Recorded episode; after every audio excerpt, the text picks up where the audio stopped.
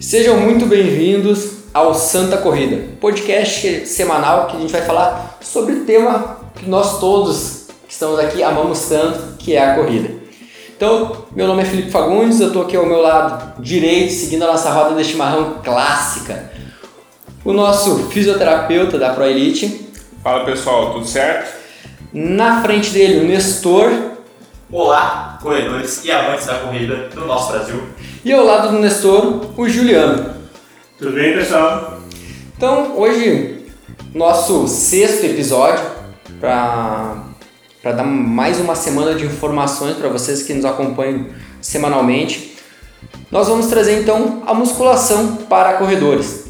Que no episódio anterior a gente fez uma breve, breve comentário sobre o que viria para essa semana e é um tema que tem bastante coisa para nós conversarmos e consequentemente vocês vão ter bastante informação de qualidade. Então, a musculação por muito tempo, ela foi excluída nos treinos de muitos corredores, tanto corredores de elite quanto corredores amadores. Por diversos motivos. Entre eles, os corredores não, não sabiam dos benefícios que a musculação ela podia trazer para eles e eles achavam que iam ficar pesado para correr, que iam ficar travado na corrida e, consequentemente, não iam ter um bom desempenho naquela modalidade deles que era a corrida. Mas com o passar dos anos e graças a Deus como até Pokémon evolui, né? Porque que nós evoluir. a ciência evoluiu, as pesquisas avançaram e diversos benefícios então estão sendo documentados na literatura sobre os benefícios do treinamento de musculação. E aí a gente então vai trazer esses principais benefícios e como pode ser estruturado o treinamento de musculação junto com o treinamento de corrida.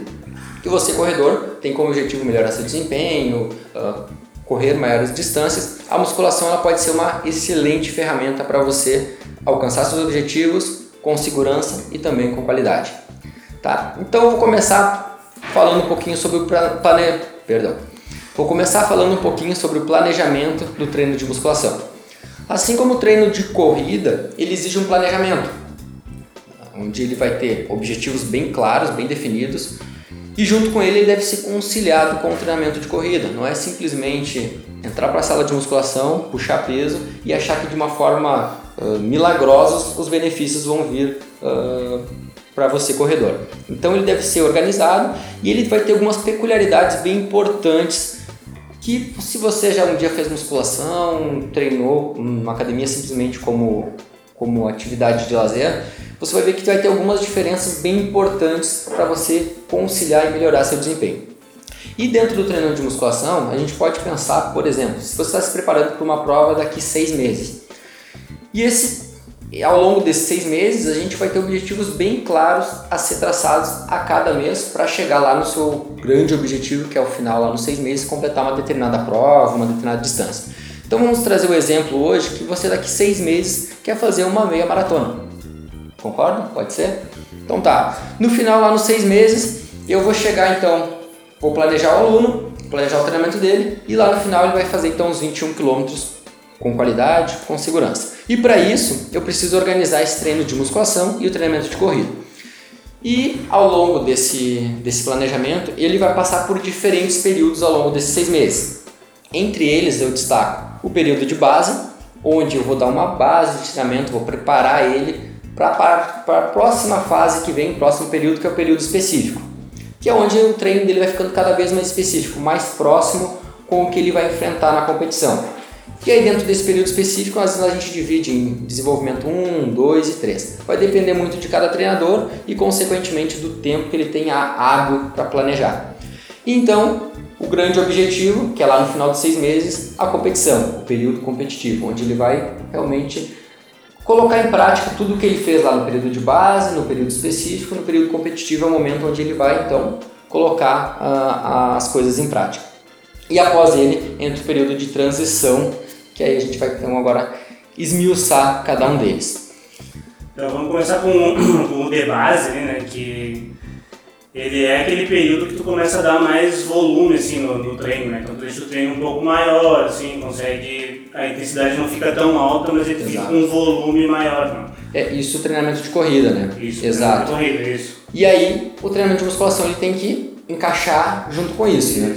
Nesse período se utiliza muito trabalhar também volumes maiores dentro da musculação também, que por exemplo é a resistência muscular localizada. Trabalhar com séries, repetições mais altas para que a gente consiga então dar uma base para ele suportar cargas maiores, intensidades maiores ao longo da preparação. Então no período de base normalmente se trabalha então com repetições maiores, volumes maiores, tanto na corrida quanto também dentro de musculação. Não excluindo também as outras valências. Força, potência também vão ser trabalhadas, mas com menos predominância. Exato.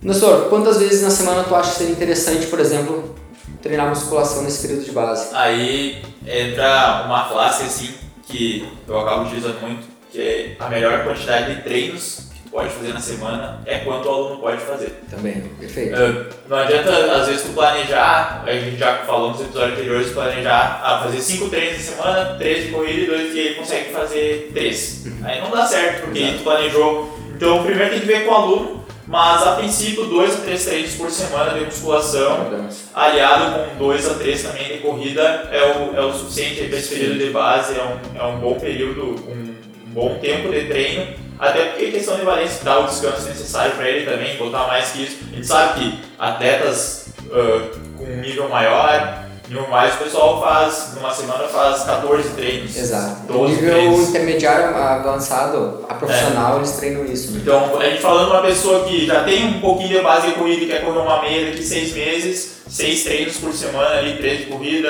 ou dois a três de musculação aí é, é o suficiente para ela já conseguir se preparar bem para essa prova. E lembrando, lembrando que também esse treino de musculação ele não pode atrapalhar o de corrida, né? Atrapalhar entre aspas, porque o objetivo é a corrida, então essa parte da musculação entra como complemento, né? E não como uma parte principal. Então o objetivo é correr, então ênfase no treino de corrida e o complemento entra como musculação. Perfeito. Eu não vou perguntar para o Fabrício agora, vou deixar ele para a segunda parte ele entrar para a discussão com nós que é sobre principais questões de mobilidade, estabilidade, nós vamos entrar mais adiante.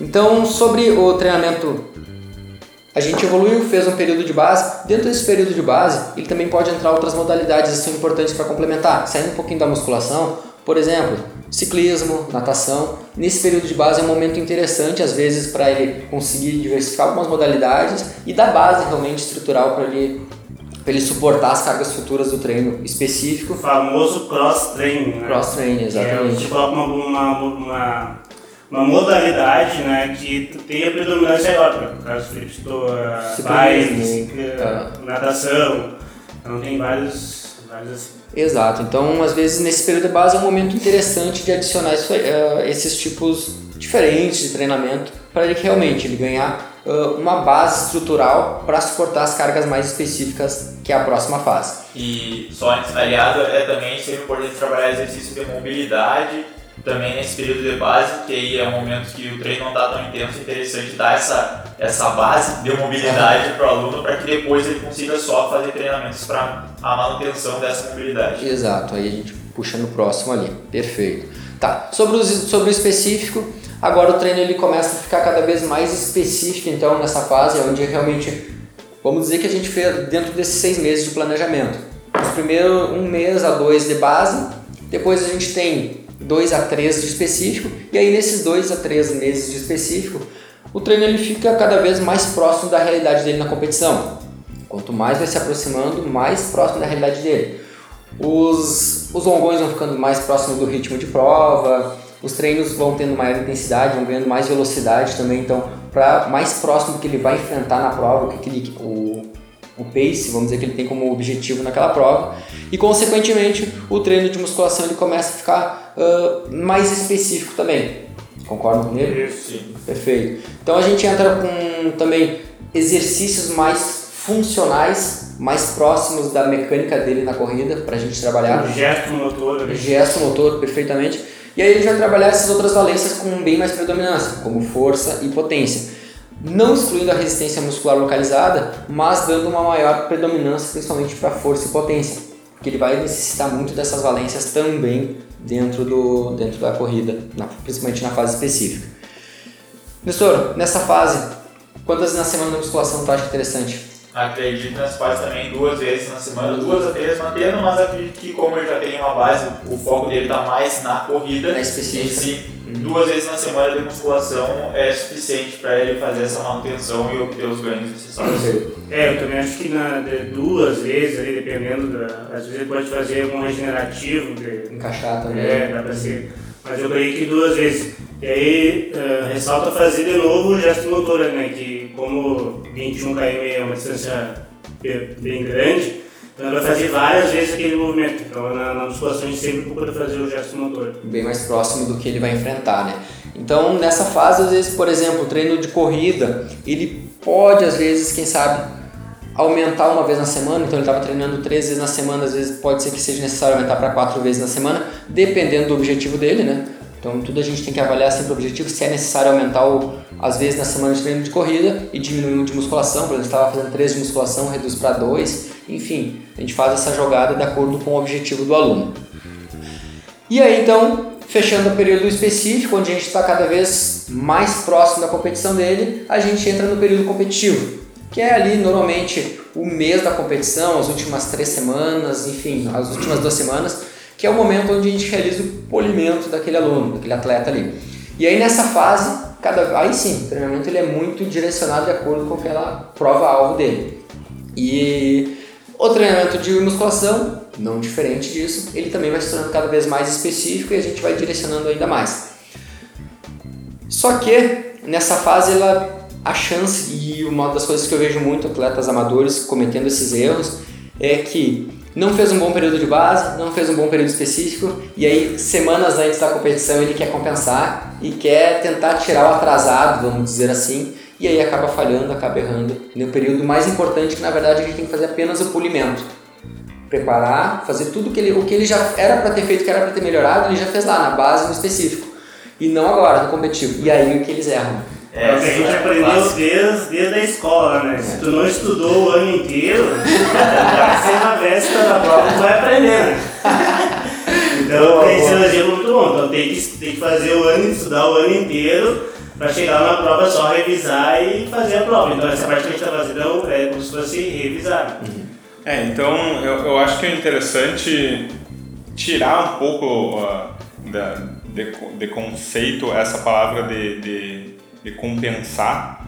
Eu acho que o corredor ele tem que extinguir essa palavra da- do, do, do seu dia a dia, assim, porque Tipo, cara, compensar ele não fez antes, qualquer, qualquer coisa, ele pensou, vou compensar, tá errado, vai, vai, vai dar ruim, assim, porque, cara, se ele pensou assim, ah, eu treinei errado, quero compensar, aí eu tô correndo esquisito, vou compensar, dá problema.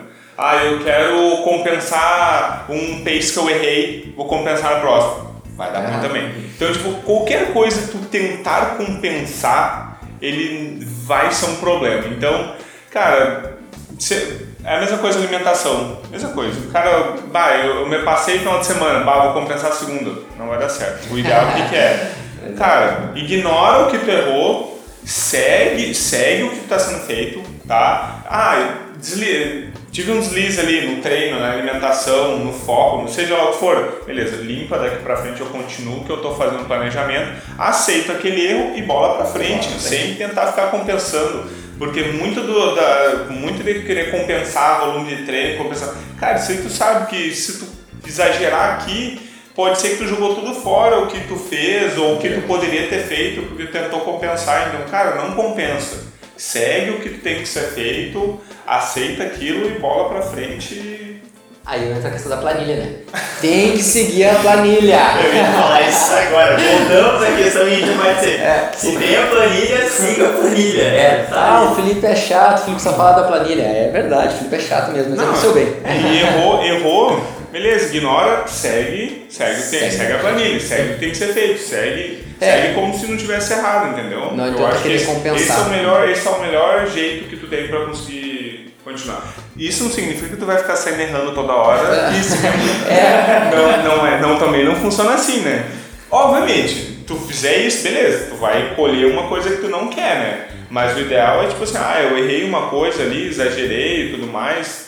Ah, deslizei, em alguma, eh, deslizei em algum tipo do meu, do meu período ali, beleza, continua do que está sendo feito ali, assume, aí, ou melhor, eu errei uma coisa muito grande, beleza, mas daqui para cá tu vai ajustar tudo né? É. Não é é isso. É, por exemplo, assim, ó, sono. ah, eu, eu errei no primeiro mês, beleza? Então tu vai ajustar o próximo cinco meses, não é ajustar os próximos três dias, não é a próxima semana que tu ajusta. Tu, tu, tu meio que acaba dissipando o teu erro num, numa distância longa, pra te não exagerar, entendeu? E aí, voltando a falar da planilha e do treinador, se tu de fazer esse deslize grande aí, por exemplo, de fazer uma semana sem treino e não, também não fez a alimentação correta, não descanso correto, fala pro teu treinador, que aí ele- vocês juntos vão ajeitar a planilha, vai ver o- os dias que pode treinar, os outros dias, e aí vai fazer toda uma modificação na planilha. Agora, se tu comete esse erro grande, e também se cometeu pequeno, sempre fala pro treinador, Exato. porque ele tá ciente que ele consegue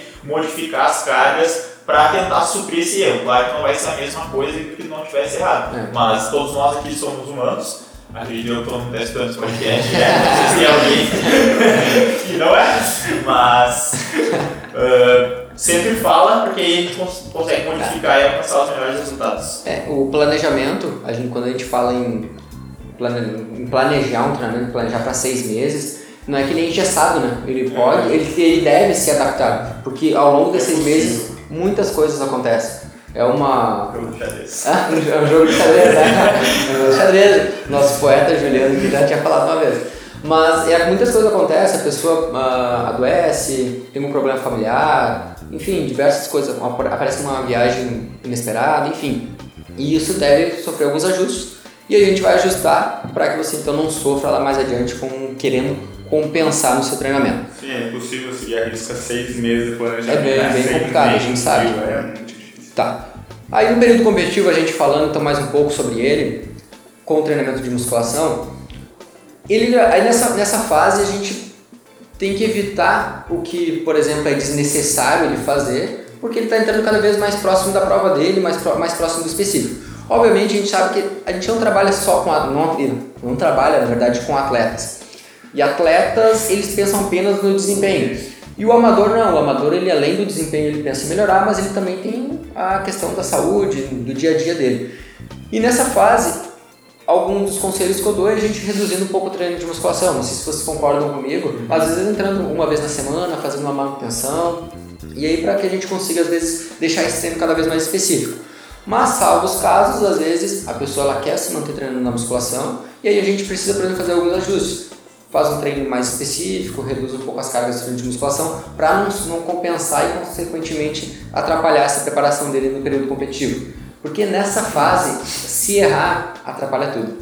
Todo aquele período de base, aquele período específico, vai atrapalhar lá no final se tu quiser compensar. É, e acaba vendo a questão do pessoal de querer compensar nessa fase é justamente onde os treinos eles são mais curtos, digamos assim, É. mais próximo do que tu vai encontrar na prova e o tempo de descanso é maior, porque o lastro de treino já construiu nos Já outros construiu. seis meses.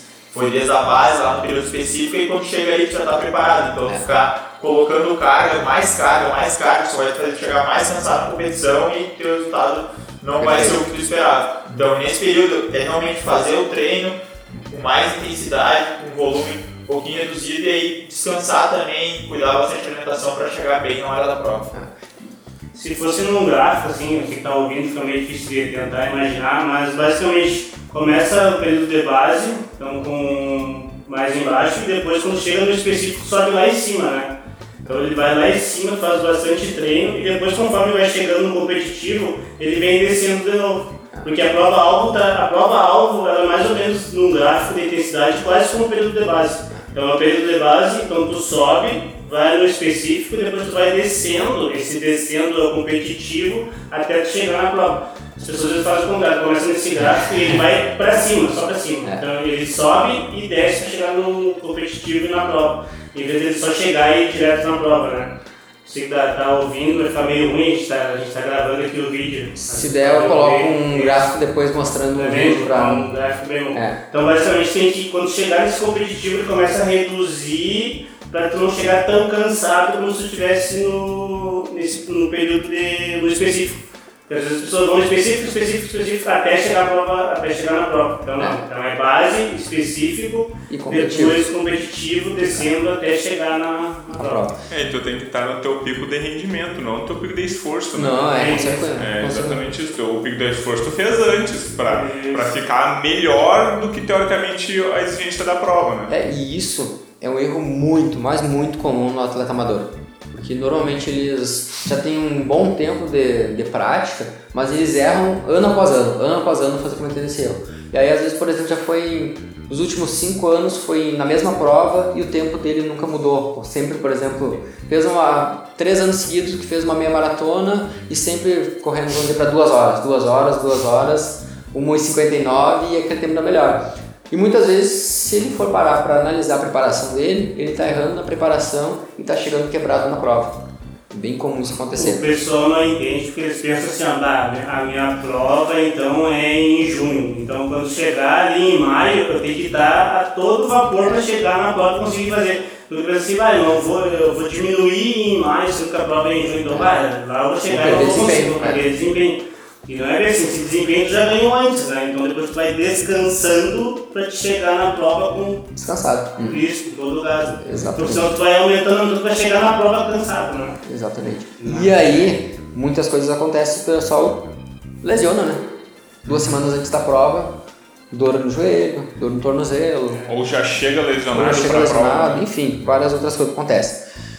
Tá, fechando o período competitivo. Peraí, só dar uma, Ah, mais uma, vamos lá. mais uma dica de fechar. É, lembrando que o descanso não é tu dando uma semana de descanso com menos treino que tu vai perder tudo que tu construiu. Assim como tu fazer uma semana de esforço, de esforço maior, tu não vai construir. Então, é, para te construir demora muito mais tempo. Por isso que tem esse período tão grande e ali os períodos finais, uma semana, duas antes, é mais leve, mas não, não precisa se preocupar que tu não vai perder desempenho Perfeito. quanto a isso. E aí após a competição, tu vai lá, faz a competição e após ele a gente tem o período de transição, que é então onde o indivíduo ele deve descansar, recuperar suas reservas energéticas, porque teoricamente na prova ele deu seu melhor, esgotou suas reservas e ele precisa desse descanso. E muita gente não, muita gente compete no outro dia ou dois dias depois tá lá na pista sentando a lenha. então, um dos erros que a gente vê bastante são esses. Ele não respeitar, por exemplo, o período de transição. Onde é um período que dura, pode durar uma, duas, três semanas, dependendo da prova, às vezes até um mês, para ele fazer essa transição, recuperar 100% e, consequentemente, voltar novamente a criar novos objetivos e buscar novas provas aí. E nesse período da transição, eu acho muito importante a entrada do fisioterapeuta para ajudar na questão do recovery, na recuperação desse atleta. É, aí é a hora que o cara tá. Deu tudo que tinha e normalmente, às vezes, dependendo quando se é uma prova muito longa, ele vai chegar com algumas características, alguma dor tardia, uma, uma dor local de algum músculo, alguma região que realmente ele se esforçou além. Ah, então ali essa é a hora que a gente, ah, como também é a hora do, do, do treinador planejar o que, que vai ser feito.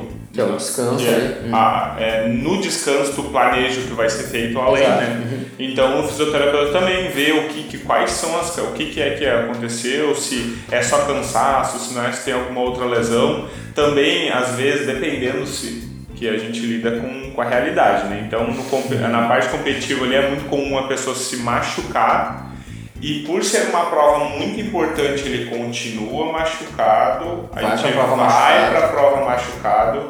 Isso não é o ideal, mas a gente sabe que, por exemplo, o cara vai para uma. O cara fica seis meses treinando, aí você machuca duas semanas, o cara vai desistir desses seis meses de planejamento?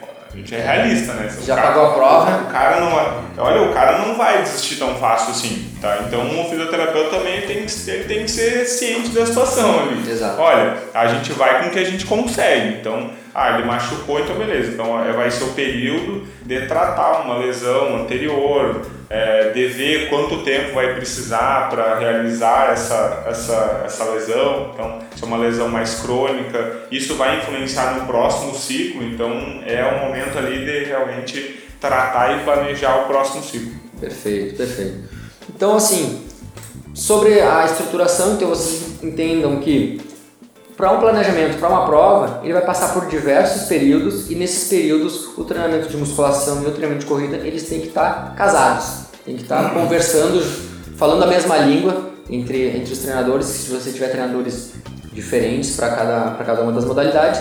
E para isso vocês precisam então ter uma, um ótimo acompanhamento para que você tenha um bom desempenho lá na prova. Esse período de transição, assim, vocês podem imaginar como ele é, ele é, ele é entre a prova e o período de base, né? Então, para uma outra corrida, né? Então essa parte pode fazer uma recuperação ativa. Então dá para fazer o cross-training, também que eu citei antes, então dá para fazer uma bike. Treinos alternativos. Isso, dá para fazer, fazer caminhada, você quer fazer trilha, então essa parte se encaixa bem nisso Bom daí. momento, né? Isso. É, e não, e não é realmente tu, tu ficar parado, né? A transição, o descansar não é ficar parado. É, É, tu realmente encaixar treinos leves, confortáveis, para que teu corpo ele permita se recuperar. Fechamos aí? Vamos à sequência então. Agora falando um pouquinho sobre alguns exercícios de musculação, pensando numa estruturação de um, de um treino de musculação que você que está escutando e está um pouquinho de dúvida, e quem sabe pode ser uma das, das ideias de você conseguir trocar com seu treinador aí para melhorar e quem sabe até você também ficar entendendo um pouco mais o que, que ele está utilizando contigo dentro da sala de musculação ou fora dela. Então a gente começa primeiro com os exercícios de mobilidade, que o Nestor comentou antes, que no período de base vão ser muito utilizados para dar base para ele durante a, toda a preparação dele. E os exercícios de mobilidade, a gente destaca exercícios de mobilidade para tornozelo e quadril, que são as duas estruturas mais solicitadas nesse período. A gente pode até, agora me surgiu uma ideia aqui conversando com vocês, já me viu. Eu sou o cara que está toda hora pensando numa ideia nova, né? A gente pode bolar ah, dois exercícios de mobilidade, um para tornozelo e um quadril, e colocar lá na, na página da assessoria, né? No Instagram. Então, quando vocês escutarem esse episódio, nos cobrem, vai ter dois exercícios de mobilidade, um para tornozelo e um para quadril, lá no Instagram da, da assessoria. É isso, se vocês vão pensar em questão de mobilidade, se vocês for- forem pensar no gesto da corrida, vocês vão ver que a gente vai na nossa amplitude de movimento quase total no membro inferior, né? Exatamente. Tanto tornozelo, joelho também, dependendo da velocidade, a gente quase bate o pé na bunda lá, então faz todo o gesto, do, todo a amplitude de movimento do joelho, toda, quase toda a amplitude de movimento do quadril, obviamente não toda total, mas, Mas como tu eleva o joelho para ir lá na frente, então tu chega bem próximo da amplitude. Então, se tu não tem uma mobilidade muito boa, a mobilidade pélvica, de quadril, de joelho, isso vai afetar um pouco na tua capacidade de fazer essa execução do gesto mais longe, longo possível. E aí isso vai interferir realmente em outras características que vai ter reduzir um pouco na performance. É, nessa, Compensar outra musculatura. né? É, outra estrutura vai ter que compensar para fazer essa mobilidade. E aí eu destaco, por exemplo, muitas pessoas às vezes dizem: Ah, eu, eu sou travado, não tenho mobilidade para fazer aquilo ali. E na verdade, o que a gente pensa na corrida é que você precisa ter uma mobilidade mínima para desempenhar suas atividades da vida diária. Isso é para ter uma boa saúde para o seu dia a dia, mas você precisa ter uma mobilidade para o seu esporte. Então você não, obviamente, você não vai se comparar com um ginasta, por exemplo, onde ele vai conseguir colocar a perna atrás da cabeça lá. Você não precisa de uma mobilidade tão grande assim, você é um corredor. Você precisa de uma mobilidade ah, significativa para desempenhar o seu esporte, que é a corrida. Não uma mobilidade lá de um atleta de outro esporte. Por exemplo, a minha mobilidade de quadril é bem menor que a do Nestor, que precisa pular uma barreira de quase minha altura. Cara, um dia eu tava na- lá na FSM, eu, ele botou a altura da, da barreira. Sério, ela deu quase na altura da minha costela. Eu não sou baixo, tá? Eu tenho 1,73m, não alto. Mas, cara, ele precisa de uma mobilidade absurda para passar por cima daquela, daquela barreira. Eu olhei para ela, eu ia travar, certo? Eu não passava. Eu passava por baixo. Então, realmente, vai depender muito da sua mo- modalidade, do seu esporte. O Nestor ele é da corrida, mas ele é da corrida ah, com barreiras, então exige uma mobilidade diferente do que a minha mobilidade, da minha, do meu esporte, que é a corrida então de fundo e meio fundo. É, e sempre lembrando que mobilidade e flexibilidade é diferente, né? Tem pessoas que Ah, têm mais problema de coisa. flexibilidade, então o problema muscular ele não consegue. Questão de músculo, fáscia, tendão é outro problema. É, não que aí é pode ser até um outro, um outro Que fato é- da gente é falar. outra outro- característica, é, que é a né? flexibilidade. Que, que daí tu vai tratar ali mais em por exemplo, tua amplitude, porque normalmente as pessoas falam assim, eu não consigo ir lá longe porque eu sinto minha posterior travar. Não, não é, às vezes não é nem a articulação que não vai. Não é a mobilidade, não é a deixa. flexibilidade. A flexibilidade não deixa. Exato. E isso eu acho que é até mais comum do que até a mobilidade. Porque às vezes tu nem consegue atingir a mobilidade que tu teoricamente tem, porque a flexibilidade não permite que tu faça isso. Ótimo. Doutor, sobre a, sobre a barreira, que altura ela tem? Ah, as duas, a do 400 com barreira tem 91,4 centímetros e a do 110 metros tem 1,067 Meu senhor. Ah, é sério, eu fiquei do lado dela, fiquei apavorado, cara, eu não passava aquilo ali. É, é aquela altura que tu fica na dúvida, eu pulo por cima ou por baixo, sabe? Tu não sabe o que Nem, tu nem se eu embalasse, pulasse com os dois. Se tivesse um lado. É quase isso. Tá, fechando então um pouquinho da mobilidade, vocês vão ter então dois exercícios de mobilidade lá na página da Pro Elite no Instagram, mostrando um pouquinho sobre esses exercícios. Agora, estabilidade. Além das estruturas de membro inferior, elas precisam ter mobilidade, né, elas precisam também ter estabilidade para suportar essa carga. No ah, podcast anterior, a gente falou muito de absorção de cargas, estruturas, principalmente de, de pé, ter, conseguir absorver essas cargas. E para elas conseguir absorver de forma segura, elas precisam também ser estáveis, elas precisam ter força para suportar isso. Então a gente vai ter diferentes exercícios para trabalhar a estabilidade tanto do pé, tornozelo, joelho e quadril, que são as quatro principais estruturas que estão sendo atuadas dentro da corrida. A gente não descarta as outras, a gente precisa também de uma boa estabilidade de core, principalmente região lombar, abdômen e numa forma geral também de membro superior, mas se a gente entrar em cada um deles, a gente fica mais umas três horas falando sobre cada um deles, né? Então a gente vai direcionar principalmente para membro inferior hoje na conversa. Mas se vocês quiserem estudar um- uma mobilidade geral, exercício É. de estabilidade geral, a gente pode fazer um episódio próprio para isso. Pode ser, e até poderia ter algum. Eu gosto muito dos vídeos, né? Eu sou muito do. eu sou muito dos vídeos. Ah, porque facilita, eu acredito que o vídeo facilita a pessoa Com entender o que que é uma estabilidade, o que é uma mobilidade, ela visualizar isso aí. Então, eu gosto muito do, do material, fica mais didático assim para a pessoa acompanhar. Então, os exercícios de estabilidade, a gente destaca eles principalmente para a gente pode falar um pouquinho sobre pé, né? que é o que a gente já comentou no- nos tipos de pisada. E Acho que nesse pé e quadril são os mais, os mais importantes. mais importantes, né? Então exercícios tanto onde ele, a gente foca principalmente musculatura intrínseca do pé, que é uma musculatura pouco trabalhada e a grande maioria das pessoas elas têm isso muito fraco. Por quê? Porque elas estão acostumadas a calçados, elas não não trabalham isso de forma específica e eu acredito, se você chegou na academia e alguém lhe falou, vamos fortalecer o seu pé, comenta aí. comenta aí, porque eu acho que a gente não vai ter nenhum comentário. porque ninguém nunca chegou pra ti e falou, fortaleça seu pé. É uma das coisas que realmente o pessoal não dá bola para essa estrutura e ela realmente deve ser salientada ao extremo para que você que é corredor deve sim ter uma atenção muito grande a essa estrutura. Tranquilo? Concordam comigo? Vocês não tem nenhuma, nenhuma Não, eu, eu acho, eu acho que a parte da estabilidade é mais importante, principalmente porque como a, a corrida ela é unipodal, então tu tem que ter tua estrutura estabilizada para um, um lado só. né? Então tu tem que manter teu alinhamento, mas tu tá fazendo esse alinhamento unipodal, tá? Então não é dos dois corações, é um só. Então tu tem que manter o mesmo alinhamento só que com o pé. Por isso que ele é tão importante. Exato, e aí a gente já puxa também para o outro tópico que é exercícios unilaterais. Então a gente já, já, é, já casa os dois ali. Tanto os exercícios de estabilidade, eles podem ser feitos dentro dos exercícios unilaterais. E a gente pode trazer, por exemplo, se você já foi na academia e conhece, por exemplo, o afundo, avanço, agachamento unipodal, ah, panturrilha unipodal, Subir, e descer step unipodal, enfim. Esses exercícios eles vão ser muito importantes para que você consiga ah, trabalhar de forma mais similar à corrida, que é um gesto totalmente unipodal, você vai ficar em alguns momentos apenas com o pé contato com o solo e depois em seguida outro, isso vai sendo alternado ao longo do, ao longo do trajeto. Eu ouvi o Nestor falar sobre a pliometria aí, né? É, agora poderia ser um bom momento do Nestor falar sobre como a pliometria ela pode ser encaixada também no treino de musculação. Pode ser É. um bom momento. Então, para quem não sabe, a pliometria ela trabalha o ciclo alongamento e encurtamento do músculo. Exato. Ou seja, ela envolve movimentos onde tu faz um alongamento do músculo e logo em seguida tu faz uma contração. E aí, normalmente a pliometria ela é utilizada com saltos, então saltos de diferentes formas.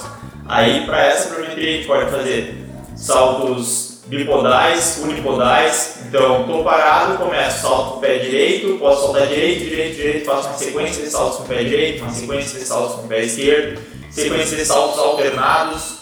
Aí tem os drops, que também é muito utilizado, então vai estar em uma determinada altura em cima do externo, em cima do caixote, vai cair e vai realizar o salto por cima de, de outro step ou de alguma coisa mais alta, dependendo do teu objetivo. Então é basicamente isso. Quando que encaixa a pliometria? Para ter os resultados da pliometria, varia de 8 a 12 semanas depois que tu está fazendo a pliometria. E aí tem números. Aí, dependendo do teu nível de condicionamento, tem quantos saltos tu vai fazer numa sessão na semana. Exato. Normalmente 60 saltos é o que você começa a fazer a pliometria, 60 saltos na semana. Então, 60 saltos na semana e desses variados, vai. Tem pessoal que chega a fazer 100 saltos por sessão de treinamento. Mas isso é mais avançado. Então, voltando à nossa periodização de 6 meses, vai passar o período de base aí, que é um ou dois meses, e a partir então, do terceiro mês vai começar a fazer a tua pliometria, que aí essa pliometria vai dar as 12 semanas, vai lá perto do teu período competitivo, que é onde também uma semana antes, duas, tu vai parar com a pliometria, porque ela exige bastante do corpo, Exato. Então muito próximo da competição é legal. Então chegou ali uma semana, duas, dependendo do nível de condicionamento também, vai parar com a pliometria que já vai ter os ganhos do treinamento biométrico. Perfeito. E aí entra muito na, como a gente conversou um pouco antes ali, falando sobre os períodos, e o Nestor encaixou de uma forma muito pontual ali. Principalmente vai se encaixar então no período específico até na entrada do competitivo ali, onde vai conseguir colher os, os frutos da, do treinamento pliométrico lá na competição, né? Que é principalmente está bem relacionado com outra questão que a gente vai falar agora sobre desempenho na corrida, que é economia de corrida. É, o treinamento de pliométrico e os exercícios de musculação estão muito associados com a melhora da economia de corrida. Então a gente tem a grande, ah, os grandes pontos que a gente pode traçar com o treinamento de musculação e que as pessoas começaram a, a pesquisar, principalmente na, nas últimas duas décadas, vamos colocar assim, que os- as pesquisas aumentaram bastante, como o treinamento de musculação ela poderia auxiliar o corredor seja na prevenção de lesão ou na melhora de desempenho. A gente vai falar primeiro na melhora de desempenho, que seria então a melhora dessa economia de corrida. Que seria aquele corredor, ele correr numa determinada velocidade, uma determinada intensidade, gastando pouca energia. Então a gente, a, a ideia é essa, a ideia é tu ser o mais econômico possível para que tu consiga ter um bom desempenho e consequentemente não sofrer tanto. E aí entra o treinamento de pliometria, treinamento de musculação, com uma forma bem importante nessa preparação. Basicamente, corridas são sequências de salto. Perfeito. Biometria é treinos de salto. Então, Exato. a especificidade diretamente Bem mais tu próximo. treina com uma intensidade maior para que quando tu corra fica fácil Só que saltar. fácil fazer isso, né? Basicamente. É, tu- é tu aprender a usar também energia elástica, É. aquelas estruturas ali, para que na hora que tu for fazer um movimento de sequências de salto, que seria a corrida, que é uma sequência de salto, ela consiga, vamos dizer, ser mais econômica e mais fácil de fazer aquilo ali. Então por isso o treinamento pliométrico é bem importante. É que ensina o teu corpo a como usar ele, assim como o educativo de corrida também trabalha a musculatura alvo, então aprende, ensina o teu, músculo, o teu corpo a contrair e relaxar determinado músculo em determinado movimento, a pliometria é mais um complemento para isso e na melhora do desempenho. Também ensina o teu músculo, né? Por que não?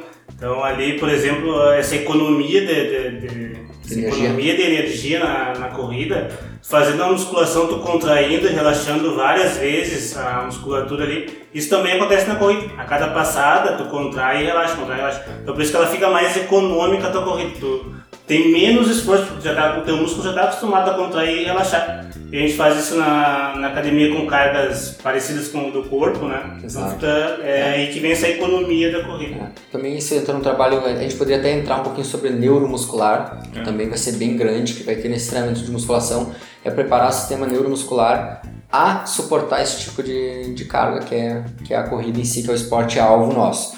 Então a corrida ela vai auxiliar na economia de corrida, a gente poderia falar, desmiuçar a economia de corrida e falar sobre diferentes pontos de como abordar ela, mas vai ficar muito longo, a gente pode fazer um outro um outro Acho podcast que falando economia de sobre. corrida vale. Um, É, pra entrar nessa falou um pouco sobre a prevenção da lesão. Não, eu acho que aí entra agora. A, a musculação ela, ela vai entrar com uma característica, além de auxiliar no melhor desempenho, como preventivo de lesão. Porque a gente vai ter esses exercícios tanto de mobilidade, estabilidade unilaterais e o pliométrico, ele vai auxiliar no desempenho, mas como um benefício secundário vai entrar a questão da diminuição dos riscos de lesões. Porque tu vai estar fortalecendo aquelas estruturas e consequentemente tu vai estar deixando cada vez mais próximo do gesto dele. Tu vai estar educando ele de uma forma mais específica, mais funcional e consequentemente ele entra como objetivo secundário diminuir os riscos de lesão dele. É, tu fica mais adaptado às cargas que tu tá sendo exposto, né? É, então eu acho que um se encaixa com o outro, melhorar o desempenho e consequentemente As estruturas que o Fabrício falou no outro podcast, né? Então a gente consegue, tendão, ligamento, então a gente consegue fortalecer isso com a musculação né, nesse caso. Né? Perfeito. O Fabrício falou que precisava fortalecer daquela outra vez, então é aí que entra o fortalecimento. Né? É, aí a, gente entra também ah, falando um pouquinho sobre as estruturas ali. E uma das perguntas que surgiram na, ao longo da- das semanas aí, em conversas com, com alunos, em conversas também, em algumas perguntas nas redes sociais, é algumas estruturas, por exemplo, que são solicitadas na corrida, entre ela a panturrilha. E uma pergunta que me fizeram foi: como o fortalecimento da panturrilha pode me ajudar na corrida? A panturrilha, como todos nós sabemos, ela vai ter uma função bem primordial no gesto da corrida. E isso vai entrar também quando a gente falou lá em tipo de pisada, no podcast anterior, a gente falou sobre os tipos de pisada. E também o tipo de contato com o solo, principalmente. Se tu tem um, um, um tipo de contato de retro, médio ou antepé. Consequentemente, quanto mais próximo do antepé médio e antepé, maior é a solicitação dessa panturrilha. Mas não só isso, a panturrilha também vai ter uma função bem importante, primordial na subida. Ela é uma, uma estrutura muscular que vai ser muito mais solicitada, principalmente na subida. Tu vai utilizar mais essa, essa, essa região de contato de antepé e, consequentemente, ela precisa estar muito forte para te auxiliar nessa questão na corrida, enfim, e melhorar teu, teu desempenho ali né, nessa determinada situação que você vai enfrentar em corridas, que vai pegar subidas, enfim. Então, O pessoal estrutura- entender, assim, vamos dizer que ela, eh, falando entre aspas, ela dá uma propulsão a mais na corrida, né? Na subida, desculpa. Então, É, então tu precisa dessa estrutura muito forte para que ela suporte. Consequentemente, ah, eu corro de, de retropé, eu, preciso, eu não preciso ter minha panturrilha forte?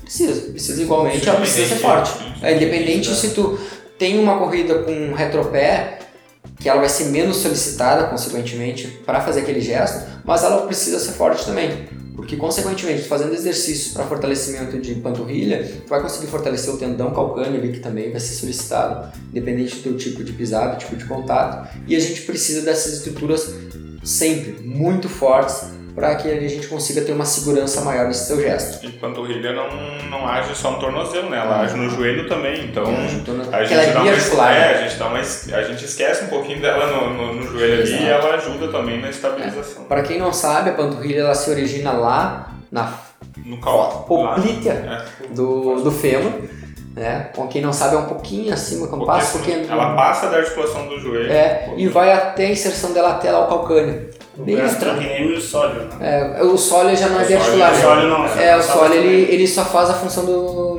do tornozelo ali, de plantiflexão. É, acho que é isso nessa, nessa questão. Que é uma das, foi das principais perguntas que a gente teve aí em função de como a musculação ela poderia auxiliar o corredor. E aí essa dúvida de como a, a panturrilha, fortalecer a panturrilha pode ser benéfico.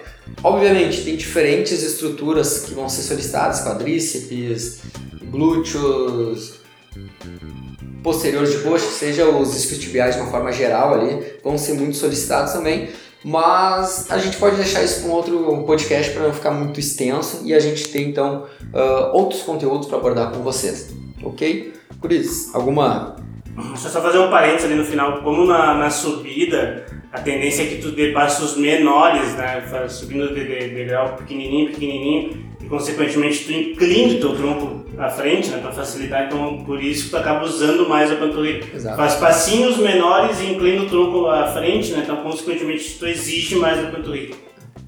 Ah, é, a, a mecânica então da, da, da panturrilha ela vai ser muito importante para esse momento, principalmente essa situação aí da corrida, que é a subida. E nós aqui em Santa Maria amamos elas. Tem subida em toda a região que a gente vai aqui a correr, então, na cidade. Mas para quem não conhece Bento Gonçalves, é lá dentro que tu vai ver o que, que é subida. então a gente está se encaminhando pro, pro final. Pro final, pro final. Então agora. vamos fazer um veredito. A musculação é boa ou não para corredor? A gente já falou, acredito que você já tem uma opinião formada, já passou a nossa. Mas a gente vai dar o veredito agora, então. A musculação é boa ou não para corredor? É mais que boa e todos devem fazer. Tem uma frase do Juliano que eu vou roubar dele: Corpo forte, corpo resistente. É, esse cara é. Esse cara já falou isso várias vezes, eu venho estudando ele falando isso aí. É. E outro é mente forte também, né? Mente é, forte, ele gosta de falar, né? É, corpo, é, eu sempre falo que é, né? Corpo e mente forte, né? Esse é. aqui é o que. É o cara, o cara da, da, dos poemas aí. então você deve sim usar a musculação no seu treinamento. A musculação uh, tem que fugir um pouquinho da, da caixinha de ideias que a musculação é hipertrofia. É, porque a musculação é utilizada, eu pensando agora, não vejo nenhum esporte que a musculação não é utilizada como complemento. Porque ela é muito boa, a função de levantar cargas, utilizando, claro, ela sempre, sempre tem que ser trabalhada de forma específica para o teu esporte, então fortalece, fortalecendo as estruturas que são mais utilizadas no seu esporte, como é o caso a gente passou discutindo aí a corrida. Então, sim, deve ser utilizada a corrida de forma específica para o seu esporte e não a Deus dará. Exato. E espero que você tenha gostado, tenha entendido. Se ficou alguma dúvida, pergunte para nós, que a gente vai tentar sempre esclarecer e dessa forma você consiga entender um pouco mais o que que seu treinador lá na musculação está passando para ti com o objetivo de melhorar e auxiliar você na corrida. Então a gente está chegando mesmo ao final. A gente quer agradecer nossos parceiros, patrocinadores, apoiadores aí da, da corrida, do Santa Corrida, né, nosso podcast aqui, então a gente realiza esse podcast dentro do, da, da Pulse Cowork, que é um, um, um estabelecimento onde nos dá um suporte bem interessante, bem bacana, para que a gente consiga uh, desenvolver esse material e tentar trazer o mais qualidade possível para vocês. E se vocês querem conhecer um pouquinho mais, a gente vai deixar aqui na, até na, na descrição desse, desse episódio o contato da Pulse para vocês que quiserem conhecer e vir visitar aqui, vale bem a pena. É junto com a FADISMA, a Faculdade de Direito de Santa Maria aqui. Então, mais um agradecer também a Matéria Prima Suplementos. Lá vocês encontram todo tipo de suplementos, além de uma equipe totalmente capacitada para atender da melhor forma possível. Chama no direct eles, é Matéria Prima de Santa, mate, arroba Matéria Prima Santa Maria. Ou também tem outras matérias-primas pelo Rio Grande do Sul também, vocês vão ser muito bem atendidos. A Bem Store Ortopedia e Movimento, que é uma loja que contém uma variedade de produtos para te ajudar na recuperação e treinamento. Lá você vai encontrar diversos tipos de materiais que vão complementar na sua corrida, no seu dia a dia e vão te dar um suporte muito interessante para que você tenha mais prazer na corrida. Então, um forte abraço a eles. Valeu aí o Juliano, a Fernanda da Matéria Prima e o Guilherme da Bem Store, nossos parceiros. Gente, muito obrigado então. Encerramos mais um podcast. Espero que gostem, espero que a gente consiga contribuir na vida de vocês e até o próximo episódio. Até mais, galera. Valeu, galera. Valeu. Até o próximo.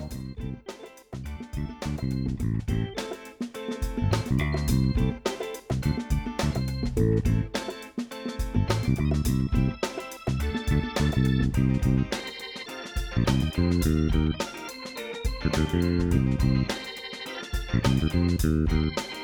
Thank